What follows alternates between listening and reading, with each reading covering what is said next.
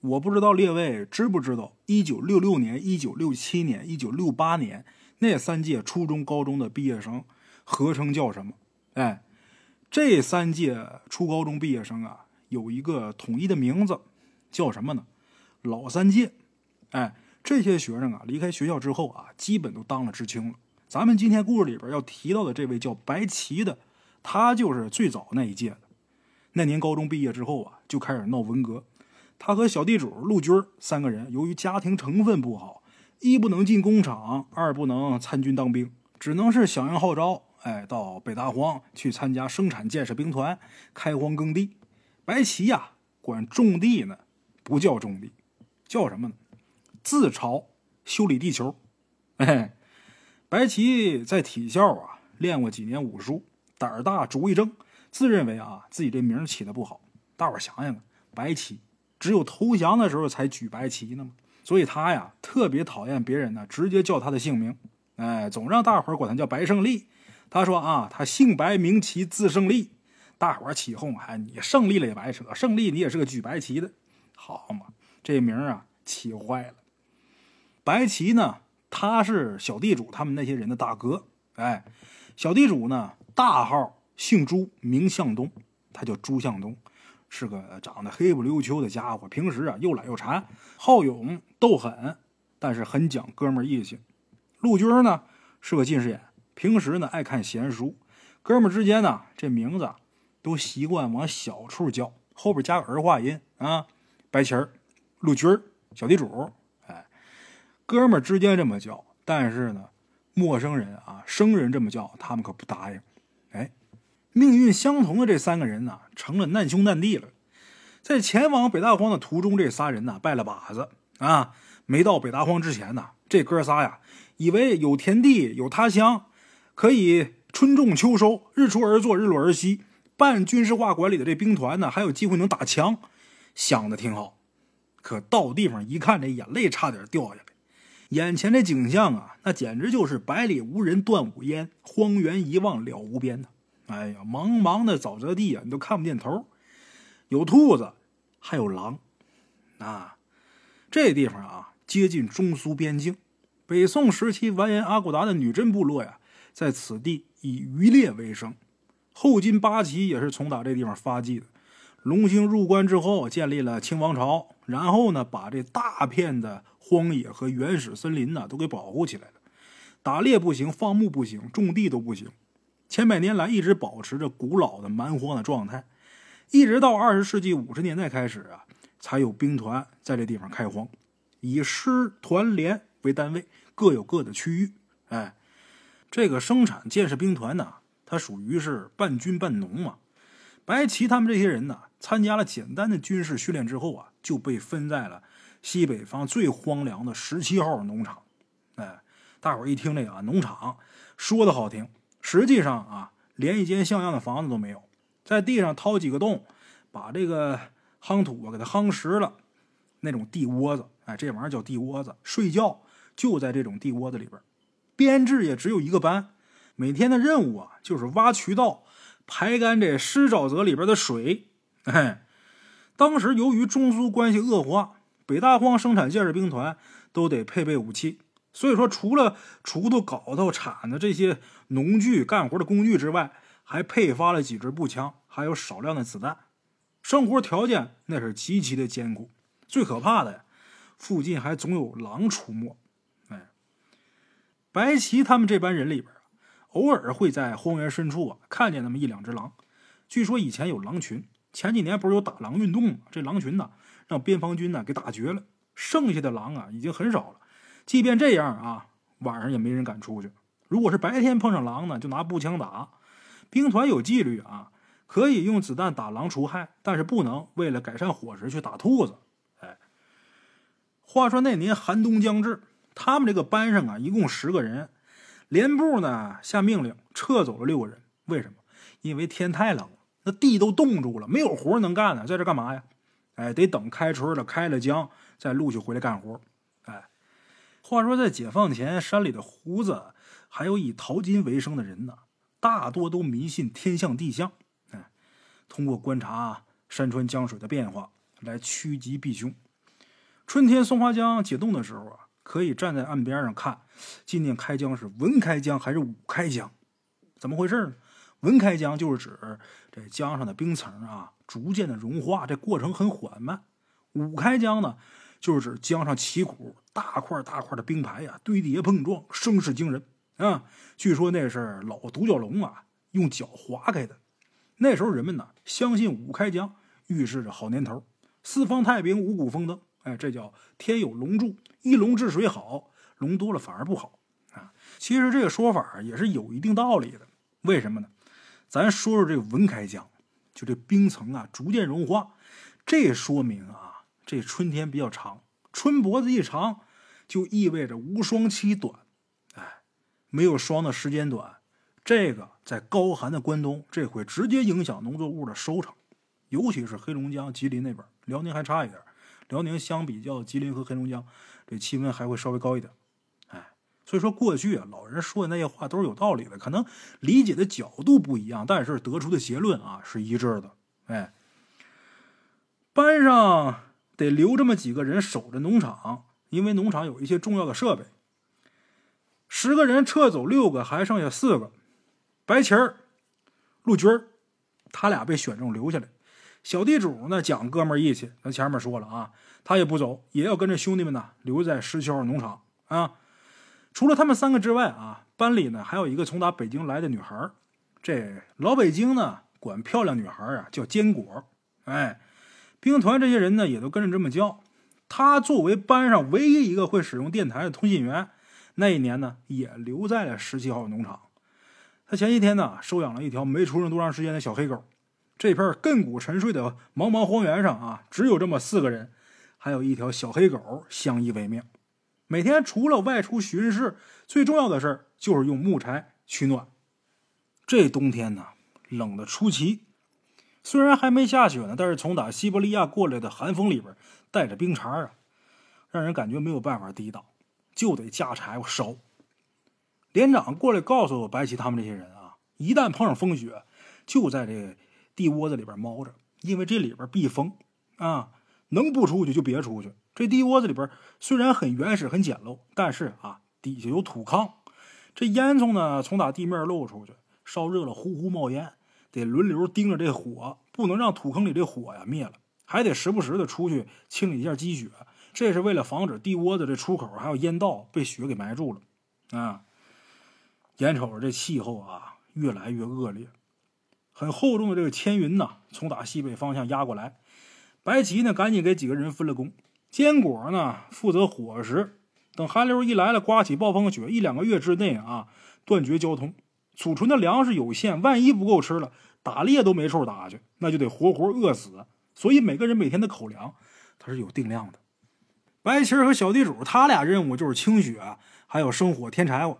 天好的时候呢，尽量出去打几只兔子，冻起来当粮食。哎。陆军负责什么呢？他负责文化生活，每天负责给大伙讲一个故事，解解闷儿。哎，陆军挺难的，面露苦涩。兄弟，我是看过几本书，可是在北大荒待了一年多，你们天天让我讲，我肚子里那些零碎啊，早就让你们掏光了，实在没什么可讲了，现编也编不出来呀。这时候小地主直咂摸牙花子，娟儿，你小子不识抬举啊！二分钱一斤的水萝卜，你还拿我们一把？白旗也直点头，没错，你别得便宜还卖乖啊！你要是觉得讲故事辛苦的话，从打明天开始啊，你去外边捡柴火去。陆军啊，这人长得体格特别瘦。哎，别别别别，雪下这么大，我上哪儿找柴火去？我还是接着抓思想文化工作算了。一会儿啊，我给你们讲讲雷锋同志的故事。小地主赶紧说：“雷锋同志的故事，那咱太熟了。”不就是背老太太过河吗？那还用得着你讲？哎，那小地主，我跟你说，雷锋同志那事迹可多着呢。他小时候放牛，让地主家的狗给咬过，这事儿你们不知道吧？小地主说：“这事儿我还真不知道。”可要这么论啊，雷锋同志那就没有鲁迅先生牛逼了。鲁迅先生碰见胡同里那狗都得骂：“呸！你这条势利狗！”哈哈。这时候坚果说：“啊，咱玩笑归玩笑啊。”我看这两天这木柴啊用的太快了，白钱儿你也省着点烧吧，要不然呢真得冒着风雪到荒原深处去找木头去了。陆军这时候也说：“我今天上午去看过去了，储备的木柴确实不多了。据说这北大荒冬天那可不是一般的冷啊，咱们连个屋子都没有，再没了木柴把这地窝子给烧暖和了，这一晚上过来，那不得冻得溜直棒硬啊！”白旗儿一听这话呀，也开始担心了。前些天听从打这儿路过的那个蒙古牧民提起过，他说看今年这个天照啊。应该是百年不遇的酷寒，到时候漠北冷风一起，这荒原上准会刮闹海风。这闹海风啊，就是打着旋的强风夹着暴雪，这种风一刮起来，那动静就跟疯狗叫似的，一连多少天都不停。要找木柴的话，就得去沼泽湿地跟森林交界的地方。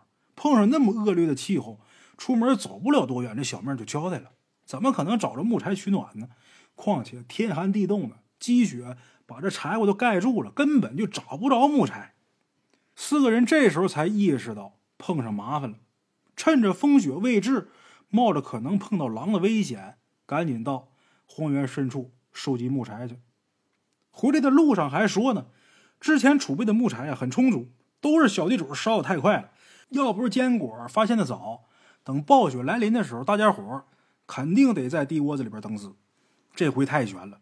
以后啊，一定不能如此大意！哎，万没想到，转天起来查看，这木柴呀又少了很多。小地主急得直跺脚，脑门子上直冒汗。他敢向毛主席发誓啊，绝对没有用这么多木柴，这不见鬼了吗？陆军啊，他多了个心眼儿，当天给储存的木柴啊做了记号。等到第二天一看，还真少了一小堆儿。四个人面面相觑。这心里边啊，都觉得莫名的恐惧。储存过冬的木柴，怎么可能就会不翼而飞呢？难道说被人偷走了吗？可这木柴它又不是什么值钱的东西，偷这个还不如自己去捡去呢。再说这十七号农场周围根本就是荒无人烟的荒原，哪有贼偷木柴呀？不可能。可不管是闹鬼还是闹贼。这一天少一小堆木柴，十天半个月下去，白棋他们这些人就熬不过这百年不遇的严冬，那真是土地爷掏耳朵崴了泥了。四个人没办法，只能把这木柴搬到隔壁这地窝子里边。哎，那天夜里啊，大家伙都格外留神，把压好子弹的这步枪也放旁边。睡觉的时候呢，也不忘睁一只眼闭一只眼。那他们想看看到底怎么回事。那木柴，它总不能自己长腿跑了吧？哎，荒原上这地窝子啊，三个一排，底下这土炕是相通的，通过烧柴火的这个位置不一样，可以控制加热的区域。坚果一个人住在最左边那间，中间那间白旗他们仨人住，右边那间用来存放木柴和食品的。哎，夜深人静的时候，白旗听见右边那个地窝子里边有轻微的响动。一听就是有人挪那木柴，他赶紧睁开眼睛，轻轻的把小地主和陆军给推醒。三个人也顾不上穿衣服，就把这皮帽子扣脑袋上，抄上步枪，蹑手蹑脚的来到外边，就看外边这地窝子的门板呢开了一条缝，打开手电筒往里边一照，正赶上一只毛茸茸的大狐狸用嘴叼着这些木柴要往外跑呢。那狐狸啊，在暗处。突然被手电筒这么一照，俩眼睛顿时放出两道凶光。这大狐狸偷柴火，这到底怎么回事这事儿啊，咱得往前说。哎，一个多月以前呢，秋天的北大荒那是色彩最丰富、风景最美的时候。广袤的原野上，黄的黄，绿的绿，远处跟原始森林交界的地方，层林尽染，在蓝天白云之下，北大荒就跟油画一样迷人。啊，那时候牧区上有这么几个女知青到十七号农场探望同学，一看这景色呀，就不由自主的陶醉了啊！在荒原上走出去很远，十七号农场的位置有点特殊，位于北大荒地图突出的部分，西北是漫长的国境线，东面跟原始森林接壤，西侧呢跟大漠草原临近，往南呢是无边无际的荒原湿地。那时候中苏关系啊特别紧张。战争一触即发，不过这地方啊，全都是沼泽湿地啊，人都过不去。苏军呢，机械化部队呀，更是没有办法行动了。所以十七号农场没有后撤，但是留下的人呢，也就十几个人。这女知青呢，也不知道危险，在荒原上越走越远。快到原始森林的时候，她也是命大啊，没碰上狼，没碰上狼，反而在草丛深处啊，发现两只刚生下来不长时间的小狗。这俩小狗啊，睁着两对黑溜溜的大眼睛，看见陌生人呢，就显得特别慌啊。女知青呢，当时就爱心泛滥了，哎呀，把这两只小狗啊抱起来，就舍不得撒手了，把这两只小狗抱回地窝子里边，想等过几天啊，把这两只小狗啊，呃，带回牧区去。他们回牧区就把这两只小狗带走，万没想到他这举动可捅了大娄子。十七号农场里边只有一个班的人，但是编制呢却是一个排，排长呢是二十世纪五十年代参加过抗美援朝的老兵。头一批来到北大荒开荒的，他对荒原和森林里的情况很熟悉。一听这消息，当时吓坏了，以为女知青他们捡回来的呀是狼崽子，赶紧跑过去看一眼。一看，不是狼崽子，但是也不是什么小狗，什么呢？两只小狐狸。看这样子啊，也就出生不到半个月。当时这排长啊，心里边咯噔一下。就命令这些女知青赶紧把这两只小狐狸放回原处去。这几个女知青啊，软磨硬泡，苦苦求这排长，就说啊，一定好好喂养那小狐狸，等长大了呢，再放归森林。但是排长不通情面，把脸往下一沉，把他们几个带到外边，说明了这事儿的利害关系。狐狸那东西它不是狗，养不活。另外啊，小狐狸没了，大狐狸肯定得报复。狐狸不仅报复心强，而且极其狡猾。别自找麻烦。排长说：“如果你们要是不把这小狐狸送回去，我就报告上级。”哎，几个女知青呢，很委屈，眼泪也下来了。没办法，只能准备把这两只小狐狸再送回去。谁成想，一进地窝子，一看这俩小狐狸死了。这俩小玩意可能是吓着了，也可能是不适应环境，反正是死了。排长一看这个，无奈了，没办法，只能让人把这两只小狐狸啊埋了。埋远点越远越好。哎，这几个女知青惹完祸、捅完娄子，他们走了。但是跑得了和尚，可跑不了庙啊！这大狐狸算是盯上十七号农场。他通过气味认定，杀死两只小狐狸的凶手就是住在地窝子里的那些人。哎，所以这狐狸经常围着这地窝子打转，把农场里面那几只下蛋的鸡呀全给咬死了。排长也急了，就只有这仇疙瘩解不开了。只要这大狐狸它没死，它就会不断的展开报复。后来没办法，他跟森林里的鄂伦村猎人借了两条猎犬，带着步枪，骑着马就追这只狐狸。一连追了三天三夜，这步枪和猎犬呐，让这狐狸疲于奔命。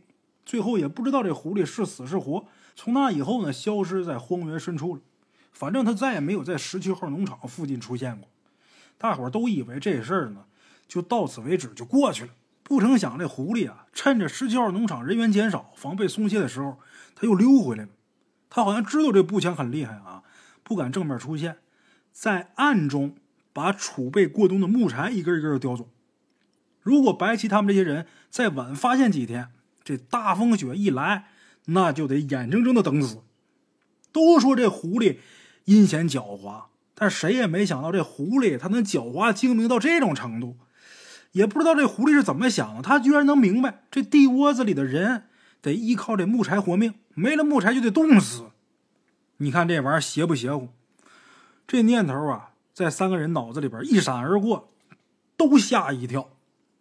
就这么一愣神的瞬间，这狐狸啊，体型虽然很大，但是特别的清洁灵动，就感觉好像后背上插了一对翅膀似的，嗖的一下从打白旗他们这些人头顶就窜出去。等这三个人回过神来，这狐狸啊，已经悄无声息的落在他们身后挺远了。白棋心说不好，这狐狸可快成精了，存心想要我们的命啊！如果让他这么从容脱身，让他跑了，往后指不定啊，还得生出什么变故。一想到这儿，跟小地主两个人呢，转回身形，端起步枪就要开枪打。结果忙乱当中啊，这枪栓还没拉开呢，赶紧。又手忙脚乱的去拽这枪栓，这狐狸一看步枪，胆战心惊，恨恨的看了白旗他们这些人一眼，然后掉头就跑了。白旗他们这些人呢，又生气又着急，但他们也知道这狐狸跑得太快，等拉开枪栓举枪瞄准的时候，那对方早就跑得没影了。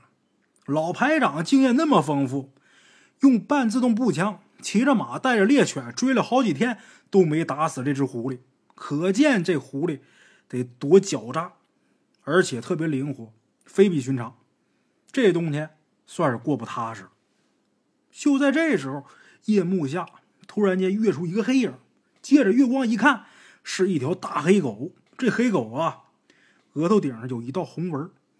这头这脸呢，长得像熊似的；这声音呢，像老虎似的。哎，这大黑狗斜插着蹦出来，就把这狐狸给扑倒。把狐狸扑倒，露出这大长牙，张嘴就开始咬。这大狐狸，光顾着冲十七号农场地窝子里这些人啊报复了。这黑狗又是从风口下边忽然间出现，猝不及防，被这大黑狗给扑个正着。但是这狐狸老奸巨猾，这身躯特别灵敏，倒地以后呢，没急于起身，因为一起身就会被这黑狗顺势给摁住。他不着急起来，在地上连续滚，等那黑狗一口咬空，这狐狸啊腾身而起。他看出这黑狗特别凶恶，哎，毫不犹豫的狂于奔命，赶紧跑。这玩意儿尖，这大黑狗一口没咬着，虎叫一声。再次往前传，后发先至，势如猛虎。这狐狸发觉不对劲儿，电光火石之间，突然间来个转折，这黑狗啊又扑空了。这几下兔起胡落，把白旗这些人都看傻了。坚果听见外边有动静，也拎着棒子出来看。这会儿月光从打浓厚的这乌云缝里边透下来，在茫茫荒原上，这黑狗跟狐狸。展开了一场惊心动魄的生死追逐。这犬类跟狐狸啊，生来就是天敌。这黑狗非常凶猛，非常顽强，而这狐狸呢，凭着老道的经验，随机应变。有好几次，眼看就要被这黑狗扑住了，但是这狐狸它却能在坚不容发之际逃掉。每次都是差那么一点点但是那条大黑狗啊，也特别迅捷，如虎如豹。这狐狸。虽然说能躲过去，但是也没有办法彻底摆脱，只能在死亡的边缘拼命这么兜圈子。随着力气渐渐消耗，它终归会被这黑狗给咬死。白旗他们这些人也认识这条大黑狗，这大黑狗哪来的呢？前些时候啊，转场的蒙古牧民路过石桥农场，有一条叫乌兰的大牧羊犬生了一只小狗，由于牧民们得长途跋涉。带着刚炖奶的小狗啊不方便，就暂时呢托给坚果，呃让他给照顾。等到转年春暖花开了，然后呢这牧民回来再把这狗给领走。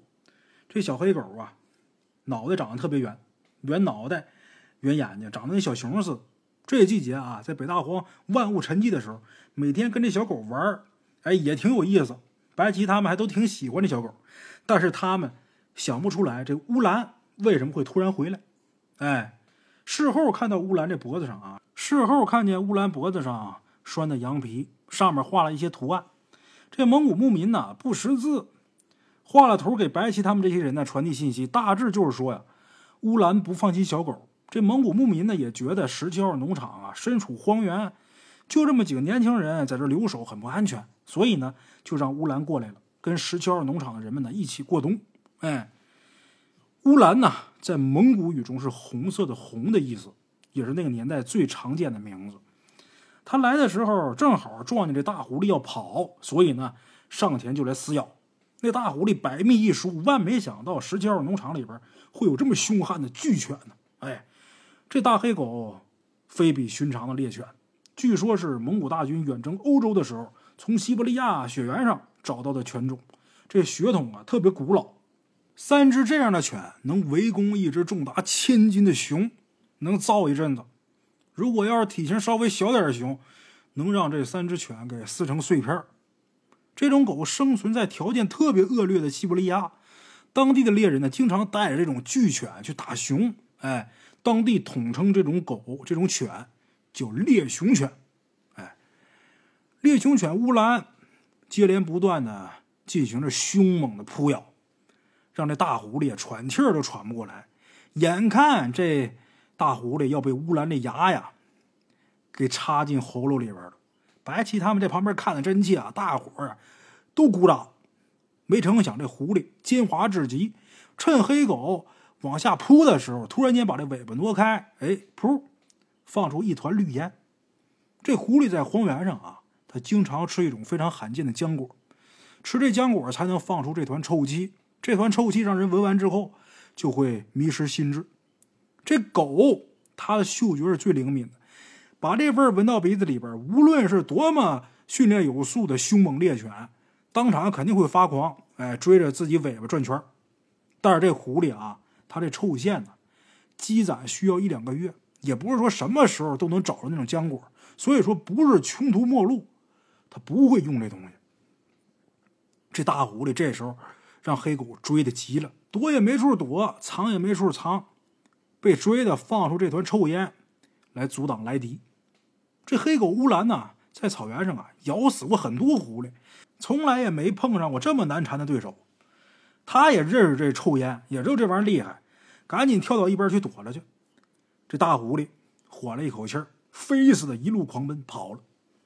白棋他们也知道这大狐狸，他报复十七号农场也是事出有因，他们多少啊对这大狐狸啊也有点同情。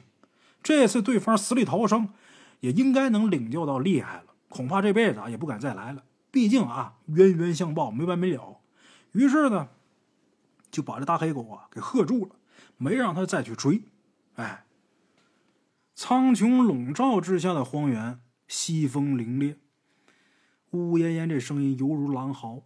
白旗他们呢，光戴了帽子，身上这衣衫很单薄，这时候冻的呀，上下牙直打颤带着黑狗赶紧回到地窝子。哎，乌兰看见这小狗，那是又舔又蹭的，哎呀，好好亲热一番。这四个人在煤油灯下边，看见这蒙古牧民捎来的消息，有这么一只大黑狗在十七号农场守着，确实不用再担心那只大狐狸啊再回来干什么坏事。嘿，这大狐狸呢，被吓掉魂了，脚底下毫不停留，在漆黑无边的荒原沼泽，穿过刺骨的寒风，不停的往国境线那边逃。这大狐狸逃了之后，十七号农场附近呢？就再也看不见他的踪影了。北大荒这天气啊，日趋寒冷，西北天空积满乌云，零星的雪花开始飘落，强烈的寒流正从打西伯利亚源源不断的涌进东北。据蒙古族会看天象的牧民说呀，今年这个冬天呐，将会是百年不遇，甚至说千年才出现一次的奇寒，一场罕见的暴雪，肯定是来的又快又突然。西伯利亚已经在几天之内啊，不知道冻死了多少牲畜了。随着暴风雪迅速的逼近北大荒，用不了多长时间，这广袤的荒野将会被冰雪覆盖住，交通和通信也可能完全中断。哎，白旗他们这些人呢，在十七号农场的地窝子里边，持续添柴火，把这炕烧得热热的，抵挡这滚滚而来的寒流。当天晚上，小地主啊提议啊。咱包饺子吧，其余三个人呢也都一致响应。天冷出不去，整天在屋里边闷坐着发呆，包饺子这最能打发时间。在北大荒上能吃上一顿猪肉白菜馅的饺子，那就等于过年了。大伙儿商量吃饺子这事儿啊，挺高兴。可是这大黑狗乌兰呐，却一直坐立不安，拿脑袋顶开门，两只眼睛直勾勾的盯着空寂的荒原，然后啊。低声吼叫，感觉这狗很不安。他一开门，这冷风呼呼的就往这地窝子里边灌。小地主赶紧过去，把这个大黑狗啊给赶回地窝子里边，顶着风雪把这门啊关紧实了。但这大黑狗啊，那一宿啊都不安宁，在地窝子里边不停的转圈。白吉他们呢都觉得有点奇怪，但是大伙都不知道怎么回事。要说。那大狐狸它能溜回来捣乱，这黑狗也不至于显得这么紧张。难道说这百年不遇的暴风雪逐渐逼近，让狗都觉得反常了？大伙弄不明白，没办法，只能暂时啊把它关到旁边的那地窝子里边。转过天来，外边开始刮闹海风，荒原上涌动着一团一团弥天漫地的大雾，那都是强烈的气流卷起来的雪雾，对着十七号农场席卷而来。白七他们忙着准备饺子，本来呀，这饺子是打算留着过年再吃的，实在等不了了啊，提前开动，忙着准备饺子，但是也不敢忘到各处去巡视。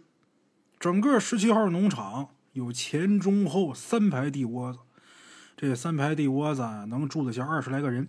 这烟道呢，都是露出地面的，就好像是耸立在荒原上的墓碑。最后面一排地窝子是仓库。存放着不少农具，留守人员主要的任务就是确保这些农具的安全啊。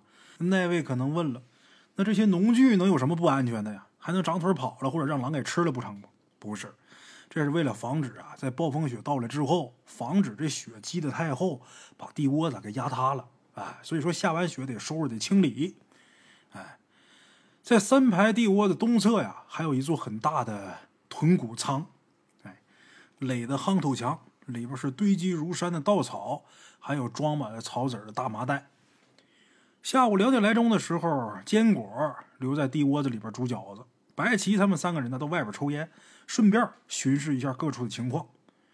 一看远处白茫茫一片，估计啊，这股从打西伯利亚平原上吹来的暴风雪，夜里边就会到达十七号农场。白旗这时候抱怨着说呀：“这鬼天气！”突然间变这么冷，出门站不了多长时间就能把人这耳朵给冻掉，可也不能在地窝子里边撒尿啊！要是出来撒尿，那尿也得冻成冰柱啊！到时候还得拿棍敲。小地主这时候拖着两条已经冻住的鼻涕啊，跟白旗说：“白胜利，怎么你天天叫苦呢？战天斗地那可是咱的光荣传统啊！反正咱的木柴是保住了，天冷就把这地炕烧热点咱回去吃完饺子，半夜听着外边。”呼啸的风雪，哎，我再给你们讲一段林海雪原，那还有什么可追求的了？哎，假如啊，要是有点酒，那就更好了。小子就酒，越喝越有，喝点酒也能驱寒。哎，假如那大黑狗再从咱雪窝子里边给刨出一只兔子来，咱就着烤兔子肉下酒，那得是何等美味呀！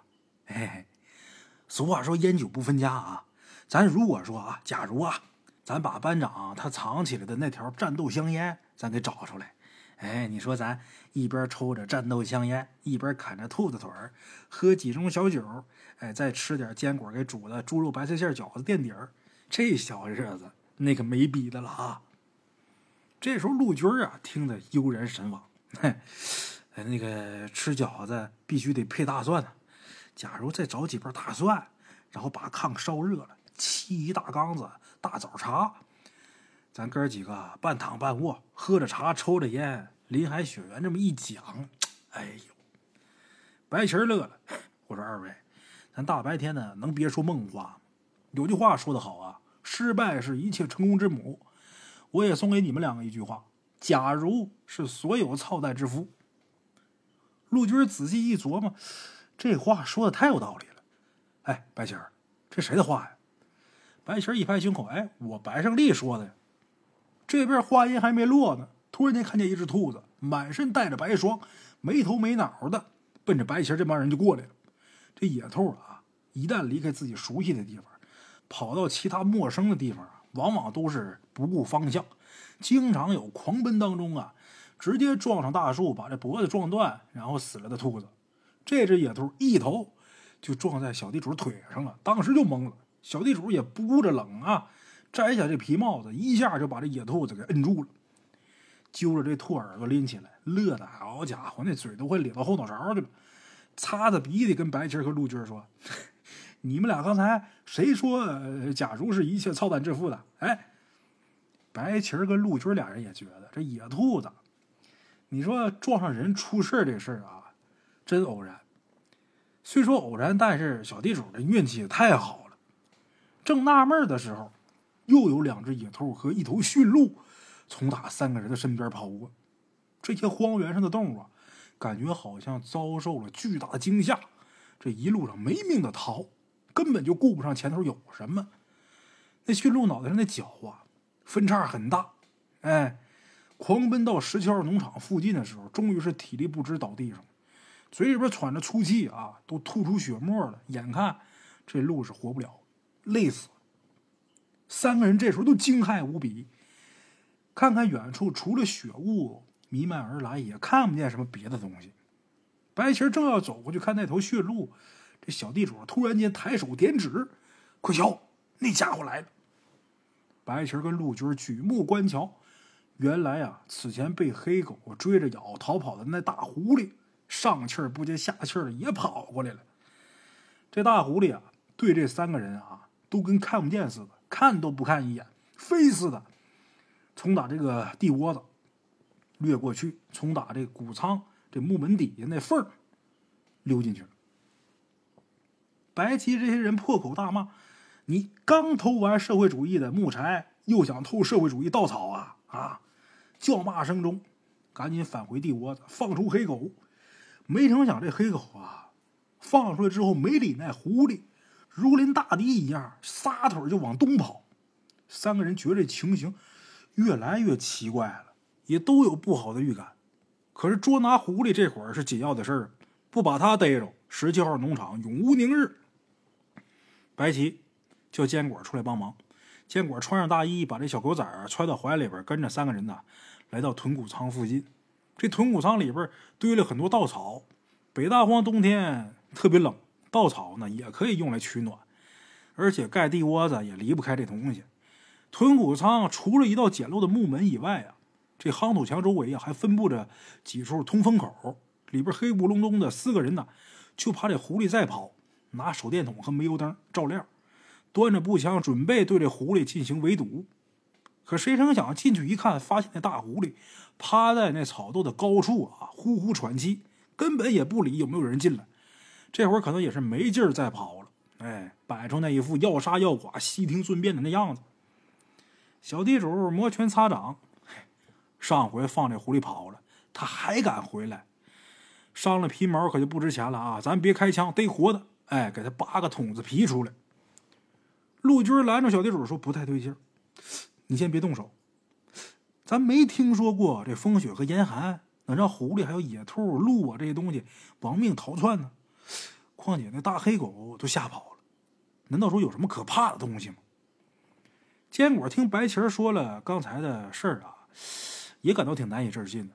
这大黑狗乌兰，他不可能扔下小狗，还有十七号农场那几个人，让他自己跑啊。他是不是预感到要出什么大事儿，跑去求援去了？白旗这会儿摇摇头。十七号农场方圆百里没有人烟，这场百年不遇的暴风雪，今天夜里边他肯定就会席卷而来。在这么恶劣的天气里边，即便边防军的骑兵也没有办法出动。再说黑狗是奔着东边跑的，那边好像只有一望无际的原始森林。他虽然同样不相信那黑狗会扔下主人逃命，但是他也想不明白这其中的缘故。哎，陆军和坚果一看这只大狐狸累得都快吐血了，也不知道在荒原上跑了多长时间，心生怜悯，心想啊，留他一条性命吧。小地主那是咬牙瞪眼，主张除恶务尽，省得留后患。不顾劝阻，正要动手，却感觉白旗儿啊把自己肩膀给摁住了。他嘴里边说着白胜利啊，你别婆婆妈妈的行你那妇人之仁行不行？刚要推开白旗这手，可是用手一摸白旗这手，感觉不对。小地主一摸白旗这手，感觉是一只毛茸茸的大爪子，吓一跳，扭头一看，好家伙，一张满脸是白毛的大脸，什么？一只张着大嘴、淌着哈喇子的大狼。这狼有多大啊？站起来比小地主还高出半个头，那嘴又腥又臭，张着大嘴对准小地主这脖子就开咬。